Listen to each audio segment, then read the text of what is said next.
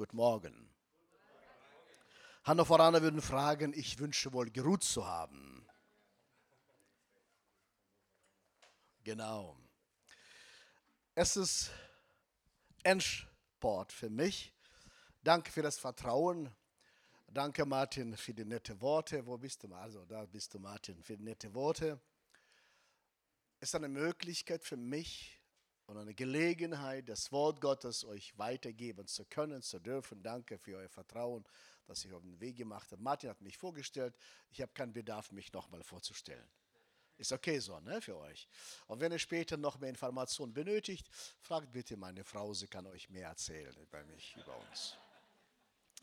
Gut, ich werde heute über Jahreslosung bei euch predigen. Ich habe mir so eine Angewohnheit gemacht, äh, trotz jeglicher Tradition, jedes Mal, ersten Monat, in jedem Ort, wo ich bin, die Jahreslosung zu predigen.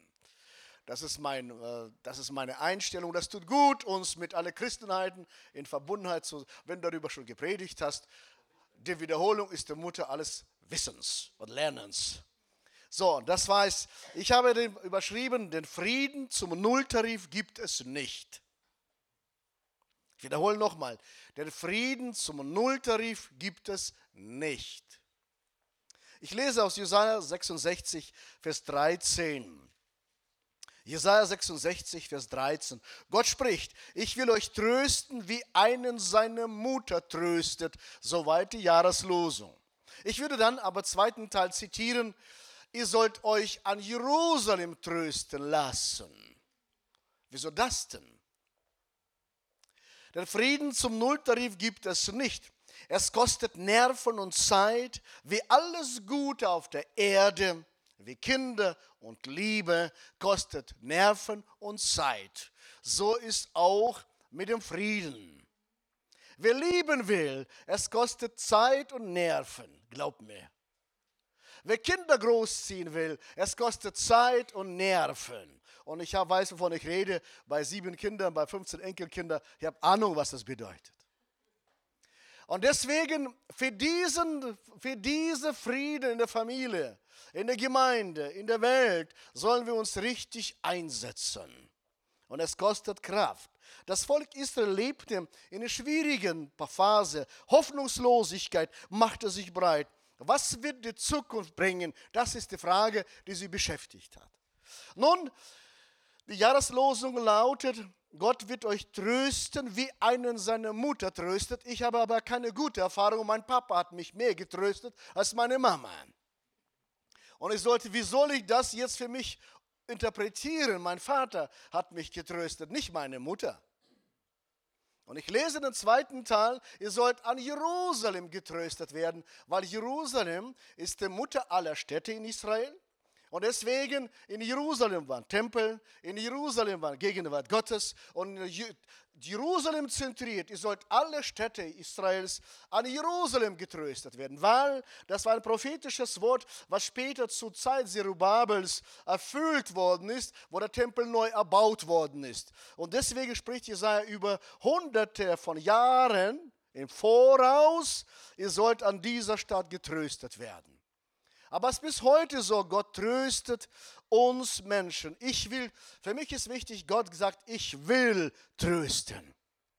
Es ist nicht, wenn du das verdient hast, wenn du irgendwas richtig getan hast, sondern Gott entscheidet sich und sagt, ich will trösten. Wer trösten will, muss mitfühlen können. Es erfordert eine klare Entscheidung zu trösten. Mitfühlen kann nur, wer ein großes Herz hat. Wer ein Herz für Menschen hat, Verständnis hat, der kann trösten. Gott hat ein großes Herz für uns. Wenn ich mein Leben so rekapituliere, Review passieren lasse, Gott hat ein riesen Herz für mich. Wer ein Herz hat, ist verletzlich und verwundbar. Wenn ich ein Herz öffne, werde ich verletzbar und verwundbar. Und Gott ist verletzbar und verwundbar. Das ist für mich genial. Wer ein Herz hat, ist berührbar. Wer ein Herz hat, der hat Liebe, Mitgefühl, Hingabe, Annahme und Vertrauen. Das macht ihn fähig zu trösten und keine Ratschläge zu erteilen. Ratschläge sind Schläge. Ich an deiner Stelle hätte dies oder jenes gemacht. Du bist nicht ich und ich bin nicht du. Und du bist nicht an meiner Stelle und ich bin an, nicht an deiner Stelle. Welch eine Überheblichkeit. Sondern Gott tröstet und verteilt keine Ratschläge. Aus Vietnam kommt das Sprichwort, fürchte nicht die Enge des Hauses, fürchte vielmehr die des Herzens. Und ich ermutige alle Christen, so von Gott zu lernen, zu trösten, ein Herz für den Menschen zu haben, auch nachempfinden und nicht sagen, ich, ich an deiner Stelle hätte ich dies oder jenes getan. Gott sagt nicht, ich, Johannes, an deiner Stelle, sondern Jesus steht zu Rechten des Vaters und betet kontinuierlich für mich. Welch eine Gnade. Ununterbrochen ist er mit mir verbunden, auch mit dir, wenn du Kind Gottes bist. Gott hat Gefühle. Es ist für mich total neu immer wieder. Gefühle entstehen aus der Kommunikation oder Interaktion von Gedanken und Umwelt. Gedanken und Gefühle sind also nicht, wie häufig angenommen wird, Gegensätze, sondern bedingen einander. Gefühle spiegeln Gedanken, die sie von innen durch sie ausgelöst werden. Ich erkläre das in Deutsch.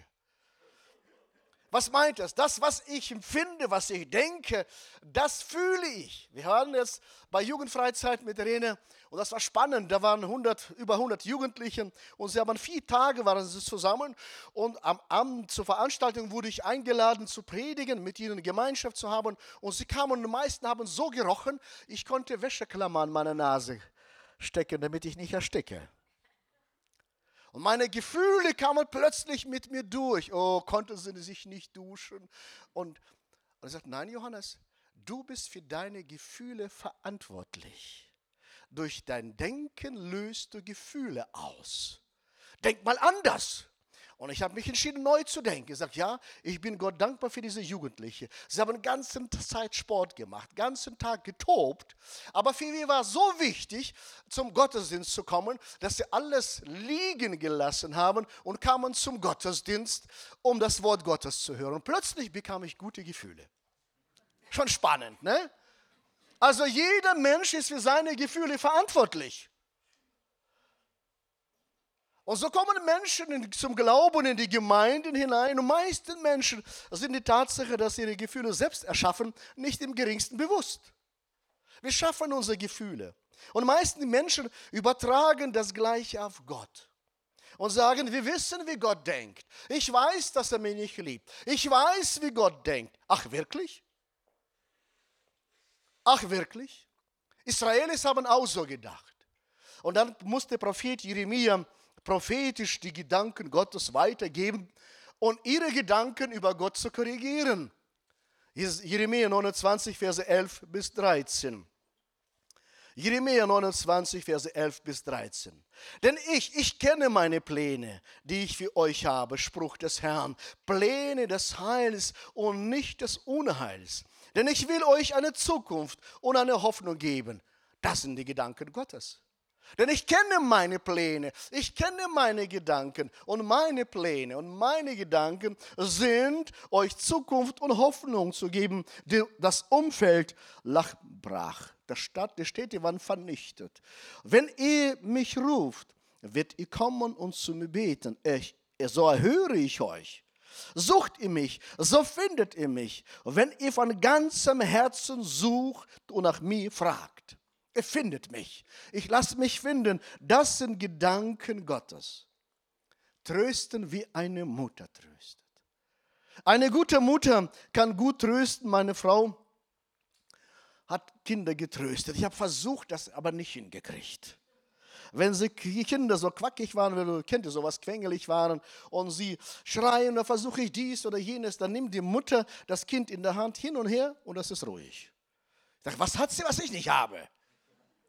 Was kann sie, was ich nicht kann? Ich trage und ich hüpfe und ich springe und mache Kasperle-Theater mit ihnen, reagieren nicht. Da kommt die Mama und, und so komme ich mir bei Gott vor. Das Leben ist chaotisch. Ich habe Hunger, ich habe Leid, ich habe Schmerzen. Und er sagt, ich werde dich auf meinen Armen tragen. Wenn das Leben chaotisch ist, er nimmt dich und er wird dich nie verlassen. Und so wie eine Mama und sie nimmt auf den Mann, wie Papa mich genommen hat damals. So hat Gott, ich will dich so trösten wie eine Mutter. Und meine Gedanken sind gute Gedanken und unterstelle mir keine falschen Gedanken, spricht der Herr. Meine Gedanken sind gute Gedanken und deswegen meine Gefühle sind gute Gefühle. Und wenn ich gute Gedanken habe, habe ich gute Gefühle. Wenn ich dich jetzt anschaue und meine Gedanken sind gut über dich, dann habe ich welche Gefühle? Gute Gefühle weil Gott hat dich nicht nur versprochen, Zukunft zu geben und Hoffnung zu geben, sondern dass du, du zu voller Blüte kommst in der Kraft des Herrn. Viel zu viel Schüchternheit lohnt sich nicht. Lohnt sich nicht, Leute. Dafür bist du zu schade, schüchtern zu sein. Das geben, das ist gut. Leute, ich sag euch, das Reich des Herrn ist Kraft. Und wenn wir in dieser Kraft des Herrn unterwegs sind und sagen, Gott, ich will mein Bestes geben, ich will Maximum für dich geben. Und er öffnet uns die Türen und wir gehen hindurch.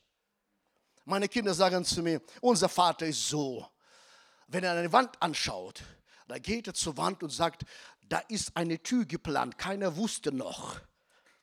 Aber er geht durch. Da ist eine Tür geplant worden. Und Gott öffnet uns die Augen, damit wir sehend werden. Aufwände oder Vorwände sind Wände.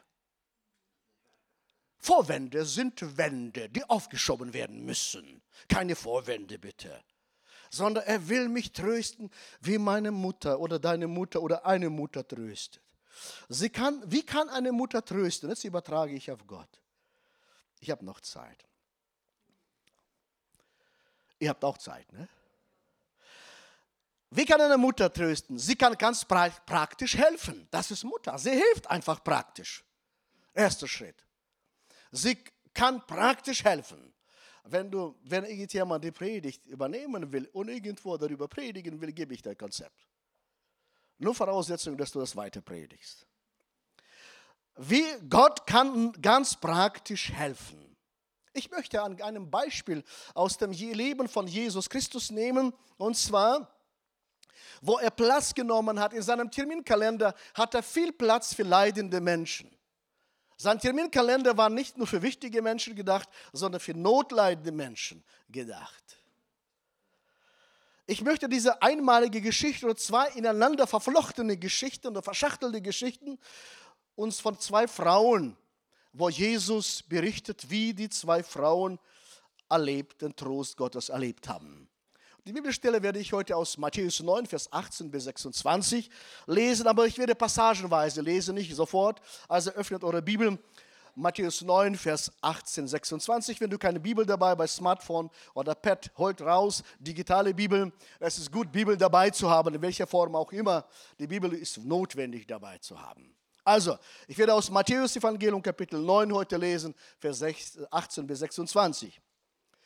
Es geht um zwei Frauen. Eine leidet seit zwölf Jahren an ihrem Frausein. Seit zwölf Jahren leidet sie an ihrem Frausein.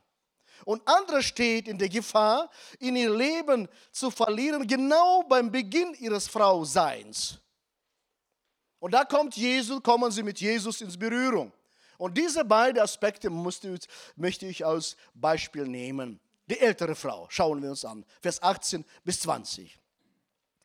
Während Jesus so mit ihnen redete, kam ein Synagogenvorsteher, fiel vor ihm nieder und sagte, meine Tochter ist eben gestorben. Komm doch, leg ihr deine Hand auf, dann wird sie wieder lebendig. Jesus stand auf und folgte ihm mit seinen Jüngern.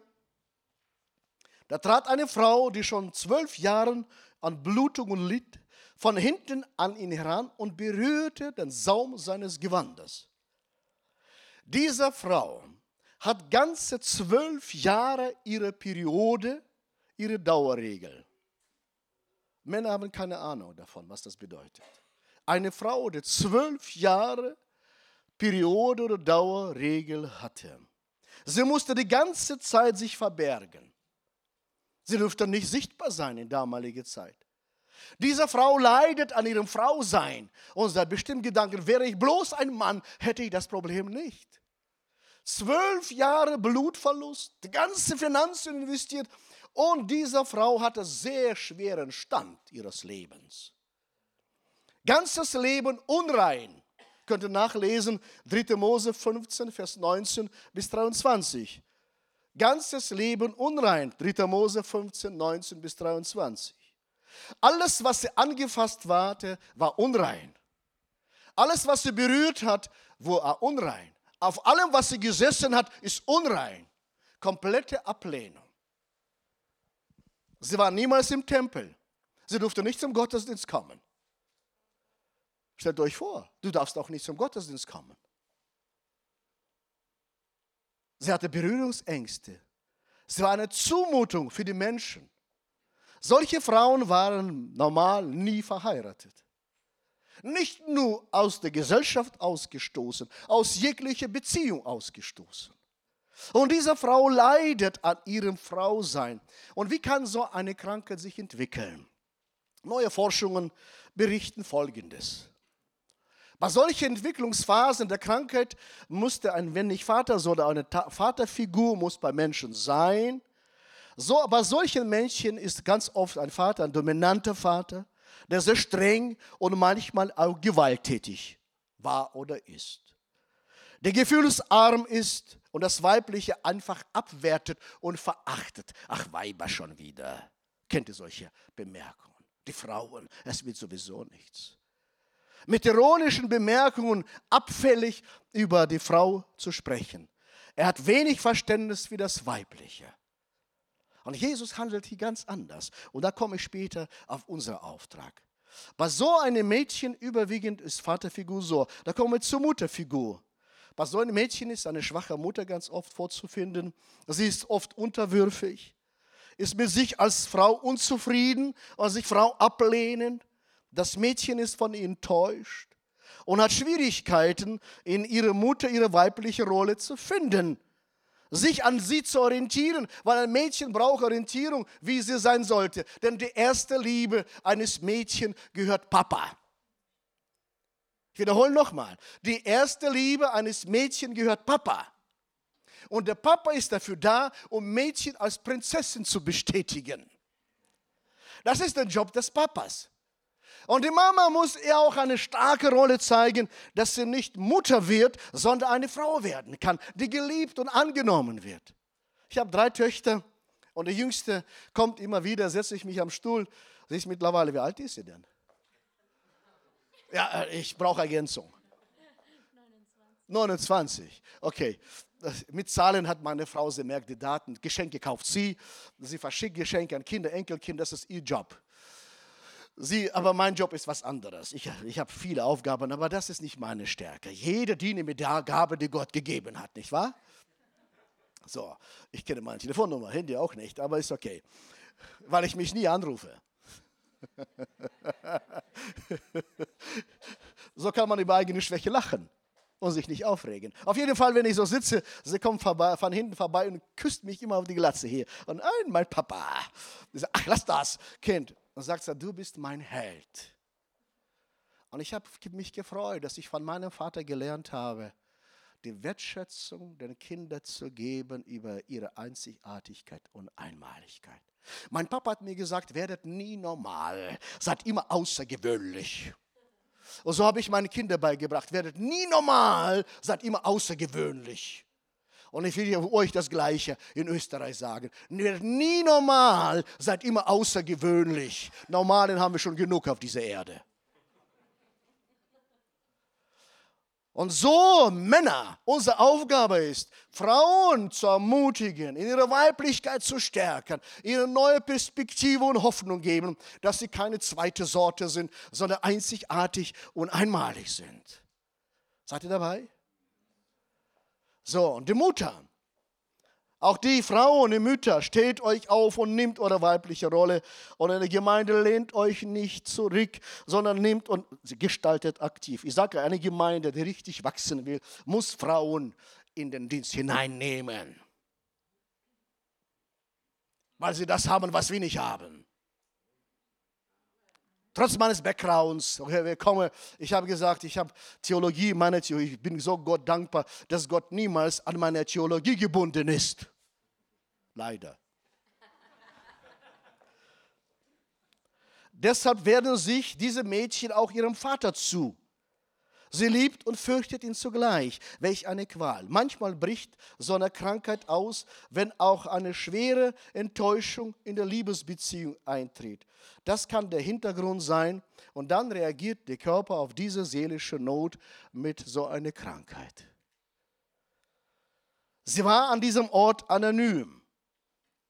Sie war in einer Menge von Menschen verborgen. Sie hat sich versteckt, damit bloß keiner sieht, dass sie unrein sei. Das ist eine Zumutung, so dürfte da nicht sein. Und sie war wohlhabend. Sie hat zwölf Jahre ihr ganzes Vermögen investiert. Und was mich fasziniert, diese Frau hat nicht aufgegeben. Das ist für mich beispielhaft. Wie kann eine Mutter trösten? Zweitens, sie ist einfach für mich da. Und so ist Jesus, ist einfach für sie da. Sie hat Vertrauen zu Gott. Er versteht mich, Vers 21. Denn sie sagte sich, Vertrauen, denn sie sagte sich, egal wie deine Lebensumstände sind, Vertrauen, denn ich sage mir selbst, wenn ich auch nur sein Gewand berühre, werde ich geheilt. Ich vermute, dass das war der entscheidendste Griff ihres Lebens. Das war der entscheidendste Griff ihres Lebens. Ich greife zu und ich packe zu. Dadurch erlebte sie Veränderung ihres Umstandes und Lebens. Und wenn wir so unterwegs sind, ich greife neu zu. Um eine Veränderung zu erleben, benötigen wir vier Handlungen. Um eine Veränderung zu erleben, benötigen wir vier Ws. Wählen, wollen, wagen, wiederholen. Ich wiederhole nochmal. Vier Handlungen. Wählen, wagen, nein, wollen, wagen, wiederholen. Und diese Frau hat das vorgelebt. Sie hat die Gesundheit gewählt. Sie hat gesagt, egal welchen Umstand ich erlebe, zwölf Jahre, ich wähle und ich will es. Ich muss es nicht, sondern ich will es. Und ich wage es neu. Und wenn das nicht funktioniert, dann wiederhole ich ihn neu einmal neu. Und mich fasziniert das und ich lerne auch von Frauen, Männern aus der Bibel eine Menge. Wählen, ich wähle. Und ich will es, Gott, ich will es, ich muss dich, ich will es. Das ist ein Unterschied, weil unser Gehirn ist so konzipiert, wenn ich sage, ich muss es, werde ich das nicht tun. Weil keiner will versagen. Und muss heißt das Zwang. Und Zwang heißt das Nein, mache ich nicht. Sondern also ich will es. Und dann wage ich, und so lebe ich für mich, ich wage Dinge, die für mich bis heute unerreichbar waren. Ich wage sie, trotz Ängste, trotz Versagen, trotz meiner Erfahrungen. Ihr wart nicht alle dabei, das wiederhole ich nochmal, damit diejenigen, die nicht da waren, damit ihr versteht besser. Wage. Einige sagen, aber ich habe doch Erfahrungen. Erfahrungen werden dich nicht lehren, wer es sein wird. Sie werden nur erklären, wer es war. Erfahrungen werden dir nie beibringen, wer es sein wird. Sie werden nur sagen, wer es war. Und diese Frau hat zwölf Jahre Erfahrungen. Und er hat mich gefreut, dass sie nicht zurückgeschaut hat auf die Erfahrungen und sagt, ich habe Erfahrungen, will sowieso nichts nutzen. Kannst du mir Wasser geben? Sowieso nicht nutzen, sondern ich wage es neu. Ein Mann oder Frau, ich ermutige dich, egal welche Erfahrungen du gemacht hast, wage es neu. Meine Frau war zweieinhalb Jahre, lag im Bett. Und sieben Monate habe sie nicht, ich habe sie gewaschen, ihr Essen gegeben, ins Badezimmer gebracht. Sie war im Sterben war nichts mehr zu machen. Sie hat einmal, nicht einmal, mehrere Male gesagt, ich kann nicht mehr glauben, Johannes. Ich sage, ich glaube für dich. Ich kann nicht mehr beten, ich bete für dich. Ich kann die Bibel nicht mehr lesen, ich lese für dich. Traget Lasten einander und so erfüllt ihr das Gebot Christi, sagt das Wort Gottes. Ich bin für dich da. Und eines Tages schickte sie mich aus dem Schlafzimmer und sagte, geh bitte raus, ich will sterben, alleine sein. Ich sage, nein. Wir werden alles dafür tun. Ich wage und ich wiederhole es. Und ich wiederhole es und wiederhole es. Und in der Gemeinde stand ich vor Gott und sagte, Gott, wie lange noch? Und der Herr sprach zu mir, die Heilung ist unterwegs. Und da kam ich in die Gemeinde und sagte, die Heilung ist unterwegs. Und ich sage mal, für fremde Leute zu beten, die gesund werden, ist kein Thema. Aber eigenem Hause, zweieinhalb Jahre und dann zu begleiten, ist was ganz andere Geschichte. Und dann Leute haben mich für verrückt erklärt. Heilung ist unterwegs und seine Frau ist, liegt da, ist der bekloppte Mann. Kommen mit Ratschlägen und sagen, weißt du, da muss eine Sünde sein. Ich, sage, ich kenne alle christlichen Tricks. Ich habe bis zu sieben Generationen nach hinten und schon und nach vorne durchgebetet. Hat nichts funktioniert. Gott hat mir gesagt, die Heilung ist unterwegs. Und ich klammere mich genauso wie dieser Frau und sage, ich will. Drittens, wie kann eine Mutter trösten? Ich komme zur Auflösung dieser Geschichte. Sie kennt selbst Traurigkeit und Schmerz. Und Jesus kennt selbst Ablehnung, Traurigkeit und Schmerz. Er kennt das, deswegen kann er trösten. Nur dieser Mensch kann trösten. Und er kann trösten. Jesus kennt diesen Zustand. Kennt ihr sowas? Kann was Gutes aus Nazareth kommen? Wie oft wurde mir gesagt, kann was Gutes aus Kasachstan kommen? Ja, kann. Kann aus der Familie Meier-Müller was Gutes kommen? Ja, kann. Vers 22. Jesus wandte sich um und als er sah, sagte er, hab keine Angst, meine Tochter, dein Glaube hat dir geholfen. Und von dieser Stunde an war die Frau geheilt. Konnte sie nicht geheim bleiben, dass kein Mensch sie sieht? Aber das wäre für sie wie ein Diebstahl. Sie hat geraubt, geklaut, in Geheimen. Nein, wieso nicht? Jesus wollte, dass er sich outet. Und Petrus sagt, ach Jesus, so viele Menschen um dich herum und du fragst, wer hat dich berührt? Schau mal dich um. Und sagt er, nein, nein, nein, nein, nein. Da war irgendjemand, der mit seinem Lebensgriff gepackt hat, im Glauben genommen hat und sagt, das ist meins. Und da holte sie raus. Und was mich fasziniert an dieser, Jesus verstoßt sie nicht. Nein, er gibt die komplette Wiederherstellung körperlich, seelisch, sozial und ihre Weiblichkeit. Wenn sie nach Hause ginge, würde sie nur körperlich gesund, seelisch nicht, sozial auch nicht und ihre Weiblichkeit auch nicht. Wieso? Weil ich Jesus an einziger Glaube stelle, könnt ihr nachforschen, ich glaube, an einzigen Stelle sagt Jesus, meine Tochter. Schaut mal, sie hatte vermutlich keine gute Papa-Beziehung.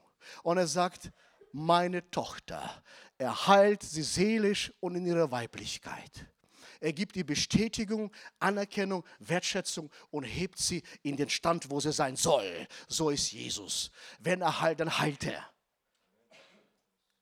Und gesellschaftlich, er wandte sich als berühmter Rabbiner zu ihr, als berühmter Meister zu ihr und von allen Menschen sagt, du bist nicht mehr unrein. Er sagt, komm her zu mir.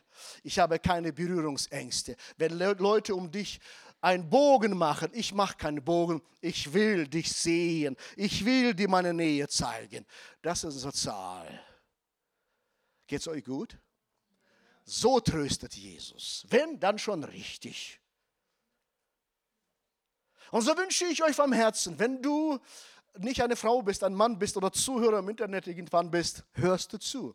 Und wenn du dein Leben abgeschrieben hast, dann sage ich dir, vier Schritte. Wählen, wähle richtig. Wähle, entscheide dich, ich will es haben. Dann wage es. Und sag, ich wage es zu gehen. Und dann wiederhole ich das so lange, bis es sitzt. Und ich weiß, was bedeutet zu lernen. Ich habe Deutsch gelernt. Englisch bin ich auch dabei. Wieso? Und dann ist die Wiederholung, Wiederholung, Wiederholung, bis das automatisch funktioniert. Und dann jonglierst du mit der Sprache wie zu Hause. Und das Gehirn ist sehr spontan. Es will, ich habe zu Martin heute gesagt, um spontan zu sein, muss man exzellent sein. Es will nicht so gut vorbereitet werden wie Spontanität. Weil der Geist Gottes hat eine Angewohnheit. Er kommt und erinnert uns. Und wenn dann nichts drin ist, kann auch nichts erinnert werden. Hallo? Ich habe euch lieb. So, wir kommen zum zwölfjährigen Mädchen. Die ältere Frau wurde geheilt. Und jetzt kommen, und jetzt ermutigt, diese Botschaft war an die, Gott ist mit dir, er ist für dich da. Und hau nicht ab, sondern komm zu ihm. Zwölfjähriges Mädchen. Sie hat Beginn ihres Frauseins, denn mit zwölf Jahren, so ist es im Orient, Ende der Kindheit und Beginn des Frauseins. Das ist schon spannend.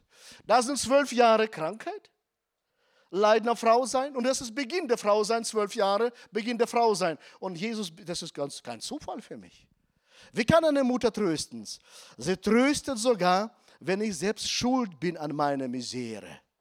Und ich vermute, ich unterstelle dem Vater, dass er nicht nur einmal gesagt, hätte ich bloß früher Jesus gerufen, hätte ich bloß das gemacht, hätte ich bloß das gemacht. Kennt ihr solche Gedanken? Hätte ich bloß, hätte ich bloß, hätte ich bloß. Als ich Vorwürfe gemacht, bei uns in der Gemeinde vor einer Woche, wir haben letzte, diese Woche Mittwoch ein Kind beerdigt, einjähriges Kind. Die Mutter hat das Kind auf den Armen gehabt. Und abends sagte das Kind, wurde unruhig und wollte essen. Habe das Essen gegeben und das Kind, das kind atmete ein und verschied in meinen Armen. Und die Frau sagt, ich konnte mir das nicht verzeihen. Wird mein Kind mir das vergeben? Hätte ich bloß den Arzt gerufen, hätte ich bloß dies, hätte ich bloß das. Ich nahm die Bibel und sagte, lesen wir bitte zusammen. Oder du lerne auswendig die Bibelstelle 1. Petrus Kapitel 1, Vers 9. Bitte merkt euch das. 1. Petrus Kapitel 1, Vers 9.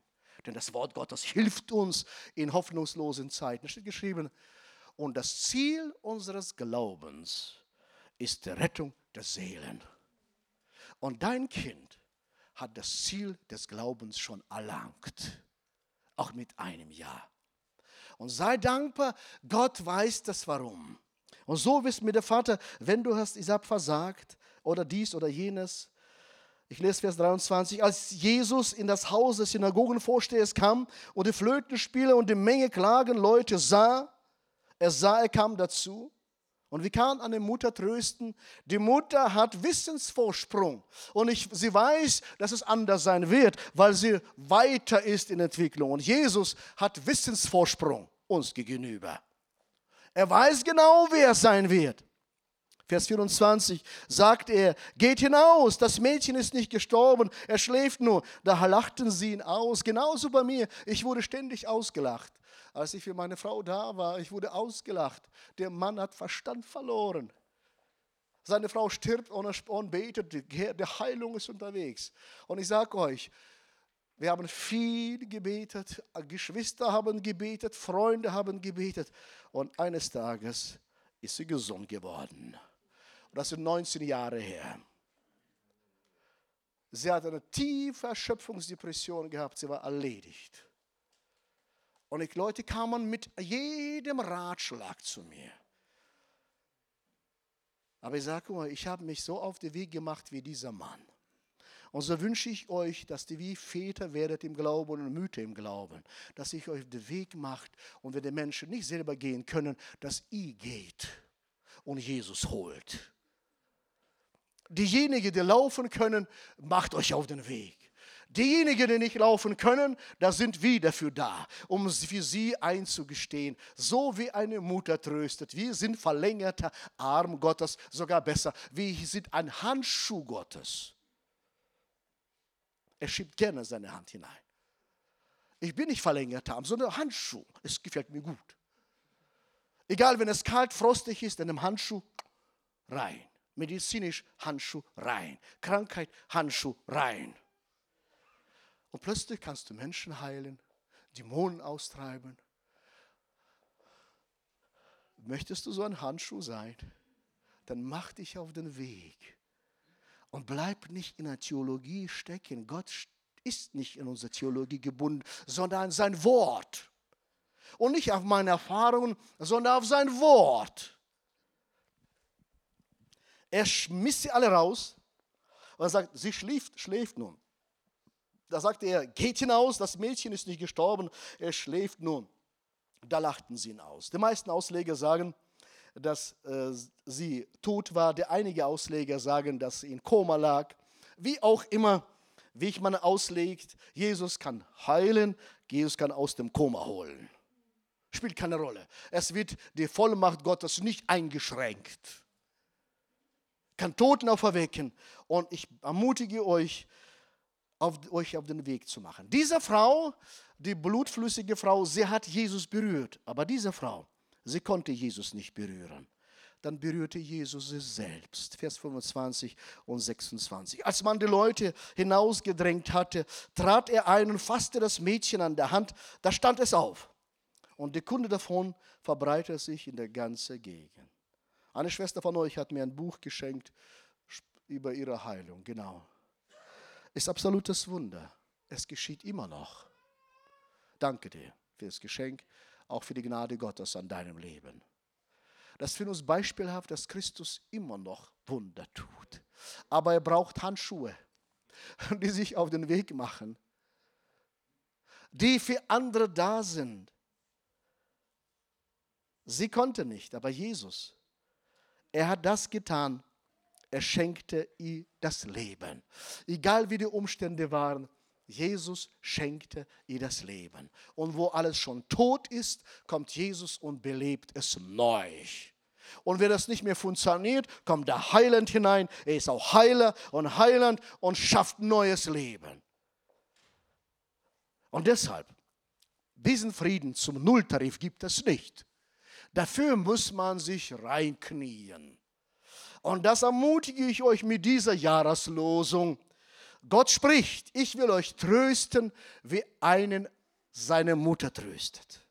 Und wenn dich deine Mutter nicht getröstet hat, dann Papa reicht. Wenn ich Papa, Oma, Onkel, spielt keine Rolle, äh, spielt keine Rolle, aber Gott ist treu, er steht zu seinem Wort. Damit wollte ich euch ermutigen. Habe ich euch ermutigt? Geht es euch gut? Und werden wir uns nie wieder sehen. Ich bitte nur eins von euch, ehrt mich. Wie kann man mich ehren? Indem man Maximum für Gott tut. Das ist für mich die größte Ehre.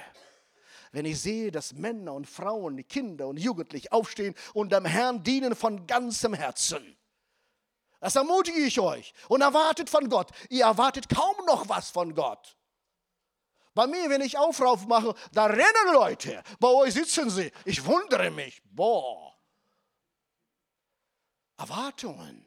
Kann Gott was tun? Ja, kann es. Na klar kann es. Als ich Jugendliche, nur Jugendlich, Jugendlich, wie alt war ich? 40? Ne, 35, Jugendlich mit 58, 35 war ich, war ein Bonke bei uns dann in Bremen und hat Aufruf gemacht und sagte, ich werde nur meine Hand berühren, nur einmal anfassen. Ich werde nicht beten, nur einmal anfassen. Und wenn du im Glauben nimmst, wird Gott dein Leben verändern. Und ich habe gesagt, ach Johannes, ich war Ältester in der Gemeinde, nicht vom Alters her, sondern vom Titel. Wir kennen doch die Deutschen. Wenn man ein Amt gibt, dann ist er Beamter. Aber Gott braucht keine Beamten, sondern Arbeiter die fleißig sind. Beamten braucht Gott nicht. Aber was sagen die Leute, Älteste? Ach Johannes, mir ist doch egal, was die Leute sagen. Das ist dein Leben, wähle richtig. Und wähle richtig. Und dann bin ich gegangen. Und dieser Mann hat mich nur einmal berührt. Und ich habe ihm Glauben genommen. Und das mein Leben revolutioniert. Und seitdem mache ich das immer, diese vier Schritte. Wählen, wollen, wagen, wiederholen. Und eines Tages klingelt mein Handy. Johannes Justus stelle ich mir vor. Reinhard Bonke. Was? Reinhard, du? Ja, ja, Johannes, ich will dich besuchen, nach Hannover kommen, zu dir in die Gemeinde. Ich habe so viel von dir gehört, ich will dich sehen, kennenlernen. Dieser Mann ist nämlich ein Glaubensheld. Da besuchte ich seine Veranstaltung und wir saßen da in erster Reihe. Berühmte Evangelisten, Reinhard Bonke geht an die Bühne und sagt, hier ist ein besonderer Freund von mir. Ich wurde immer kleiner. Ein besonderer Freund von mir, den ich so hoch schätze. Ist ein Mann Gottes. Und für mich ist eine Ehre, dass er heute dabei ist. So, Reinhard, hast du was gerade verwechselt? Aber dieser Mann hat gelernt zu ehren und lernt einander zu ehren. Wenn du ehrst, wird Gott dich ehren. Keine Amtsträger hier und keine Besserwisserei, sondern ehre das, was Gott setzt. Und ich lerne von solchen Männern und Frauen Gottes. Für mich ist kein Unterschied. Weiblich, männlich, ist mir egal. Das Leben muss gottgewolltes Leben sein. Nicht Geschlecht ist für mich maßgebend, sondern Respekt vor Gott und Handlung in den Wegen des Herrn. Ich erkenne einen Baum nicht an Rascheln seiner Blätter, sondern eine Frucht. Genau, so ist es mit unserem Leben. Und wenn Gott euch ruft, ich bitte euch, Österreicher, hört auf, bequem zu sitzen. Dann rennt für den Herrn. Und ich ja mal schauen. Mal schauen. Das Alter kommt, wenn du schaust. Ich schaue nicht, sondern fleißig dabei sein. Und unterstützt euch gegenseitig, ermutige ich. Meine Frau, sie unterstützt mich, sie glaubt an mich. Und lernen Frauen, lernt von ihr. Sie reist mit mir und unterstützt mich nur im Gebet. Sitzt da, nee, nur im Gebet. Sie ist für mich da, sie dient mir. Wenn ich schwach bin, wenn ich Schwierigkeiten habe. Und wenn ich so mutig gepredigt habe wie jetzt wieder, dann setze ich mich hin und bekomme ich Ängste, sage, Schatz, war ich gut oder gut? Ich brauche Ihre Bestätigung. Hebt einander hoch weil Gott hat euch eine große Ernte geschenkt. Und das will ich, ihr merkt ja schon prophetisch bin ich wieder unterwegs. Ne? Könnt ihr nicht lassen. Also Gott hat euch eine große Ernte gegeben und das schafft ihr nur gemeinsam, wenn ihr ehrenvoll miteinander umgeht, respektvoll miteinander umgeht. Und ich kenne diesen Quäckerspruch, ich erhebe dich und du mich und gemeinsam steigen wir empor. Und Christen sagen, ich mache dich fertig und du mich fertig und beide gehen in das Loch. Nein, ich erhebe dich und du mich. Das sind Kommunisten machen das. Ich mache oder Faschisten machen das. Ich mache dich fertig. Christen sollen, ich erhebe dich und du mich und gemeinsam steigen wir empor. Und so will Gott mich trösten. Er hebt mich immer hoch und sagt, du kannst nicht tiefer fallen als in meiner Hand. Und wenn du fällst, schieb seine Hand dazwischen. Und wenn dein Bruder und Schwester fällt, deine Hand dazwischen bitte. Nicht ein Tritt drauf, sondern deine Hand dazwischen. Dass wir gemeinsam mit Gott, dieses Jahr wünsche ich euch Erlösung. Es mein Herz schreit zu Gott, wenn Menschen sich nicht bekehren. Erlösung wünsche ich euch. Dass Menschen zu Christus kommen oder Angehörige, bringt sie hierher und erwartet von Gott. Ach, ich muss aufhören, reicht.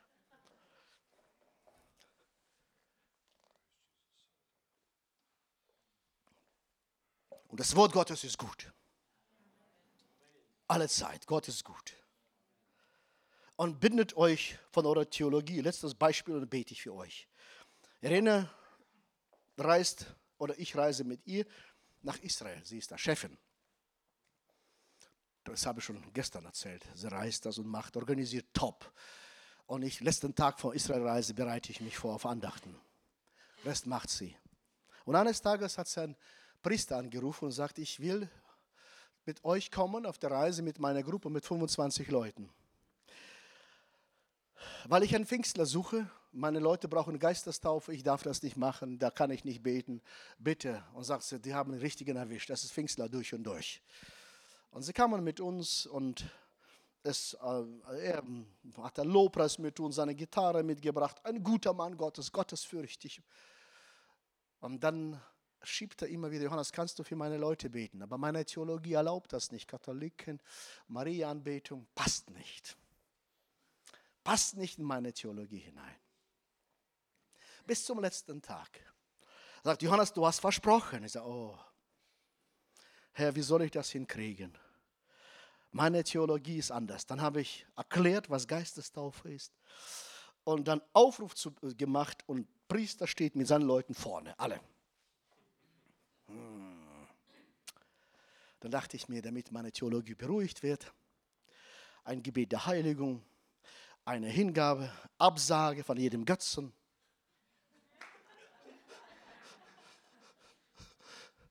Aufruf zur Bekehrung. Wie viele Leute haben sich bekehrt? Waren dann, äh, einer war neu. Ne? Als sie, davor, also in dieser Reise drei Leute haben sich bekehrt.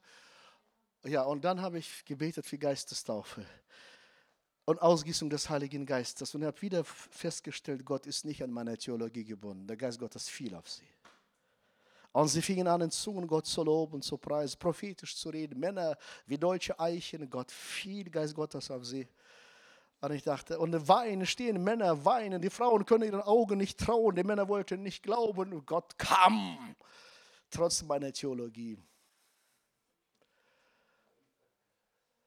Wisst ihr, fürchtet euch die Enge des Herzens, nicht des Hauses. Macht eure Toren breit, eure Herzen weit.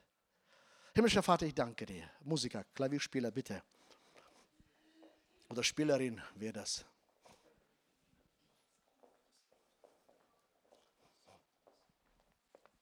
Jesus, ich danke dir für deine Gegenwart. Ich danke dir für dein Leben in unserer Mitte. Ich freue mich, mein Gott, dass du Leben geschaffen hast und du bist selbst ein Leben. Du bist das Leben. Nicht ein Leben, du bist das Leben. Mein Gott, und wir sind vor dir. Und ich danke dir, mein Gott, dass du Menschen rufst heute und gerufen hast.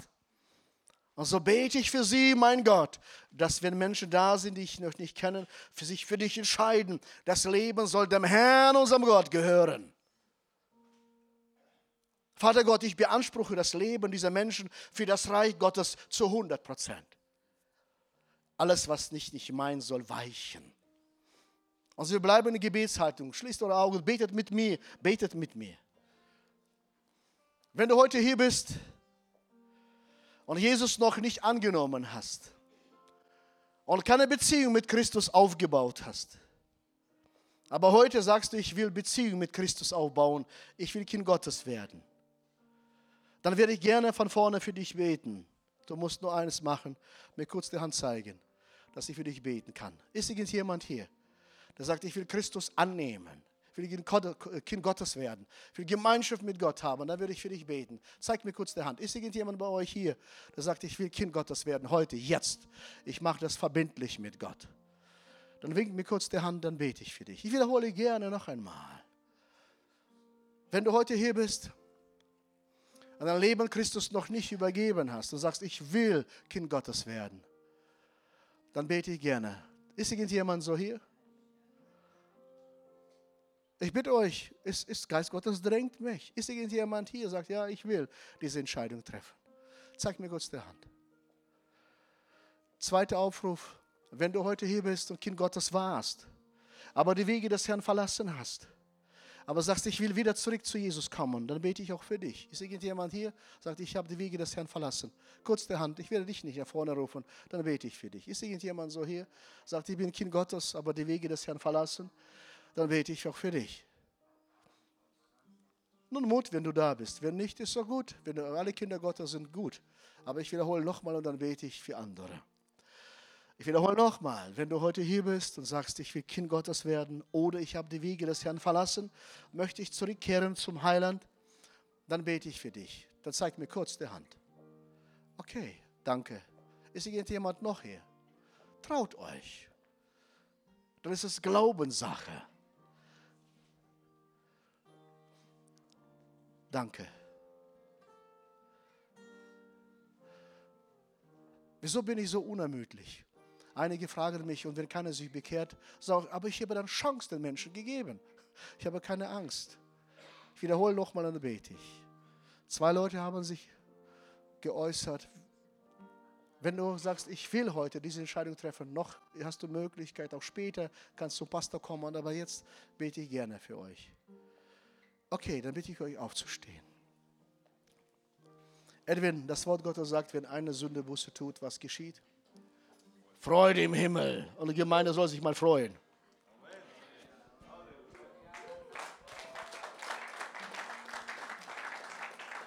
Und jetzt beten wir zusammen mit euch gemeinsames Gebet. Lasst uns beten. Jesus Christus, ich stehe vor dir. Du kennst mein Leben durch und durch. Ich entscheide mich heute neu, zu dir zurückzukehren. Und ich bitte dich, vergib mir meine Sünde und meine Schuld. Wasche mich rein mit deinem kostbaren Blut. Ich weihe dir mein Leben zu 100 Prozent. Ich will in deinen Wegen wandeln und zu deiner Ehre leben. Ich danke dir, mein Gott, dass du mich angenommen hast, dass du mir vergeben hast. Ich empfange im Glauben deine Vergebung. Mir wurde vergeben. Und ich bitte dich, Jesus, gib mir die Fülle des Heiligen Geistes.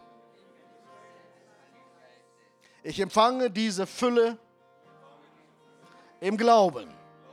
Das ist meins. Danke, Jesus. Amen. Jesus, ich danke dir für diese Gemeinde, für diese Menschen, die sich neu entschieden haben, für die Menschen, die im Glauben gesprochen haben. Ich segne sie, mein Gott, weil du sie segnest. Und dein Arm ist nicht zu kurz zu segnen. Und deine Kraft ist da, mein Gott, um zu segnen. So segne ich sie in Jesu Namen. Vater Gott, und ich danke dir, dass der Geist Gottes über sie kommt, aufs Neue, mein Gott, und sie in der Kraft des Herrn, unseres Gottes, dienen zu deiner Ehre. Mein König, denn dafür sind wir doch da. Jesus, komm, die Kraft Gottes über uns, über uns alle. Ich schließe mich ein über uns alle, mein Gott. Wir wollen dir dienen, Jesus Christus. Und jetzt gebe ich euch eine, ein Angebot, wenn du sagst, ich möchte heute, egal in welchem Zustand, die Predigt hast du gehört, ich habe viele Informationen gegeben, einiges hatte ich angesprochen. Und du sagst, ich will gesegnet werden. Ist irgendjemand hier, der sagt, ja, ich will gesegnet werden? Ja, dann machen wir folgendes. Wir machen folgendes. Ich spreche nur ein Gebet mit euch zusammen und dann geht hier durch und ich setze die Salbung frei. Wenn ihr glaubt. Wer nicht glaubt, bleibt sitzen. Kein Thema. Oder du sagst, ich habe, brauchst du auch nicht. Es ist nicht darum, muss keiner kommen. Es muss keiner, wir sind freiwillig. Wolltest du was sagen, Thomas? Achso, Gebet. Gleich sofort kommen, okay. Erstmal beten wir zusammen. Jesus, du siehst meine Not. Du siehst meine Fragen. Du hörst alles.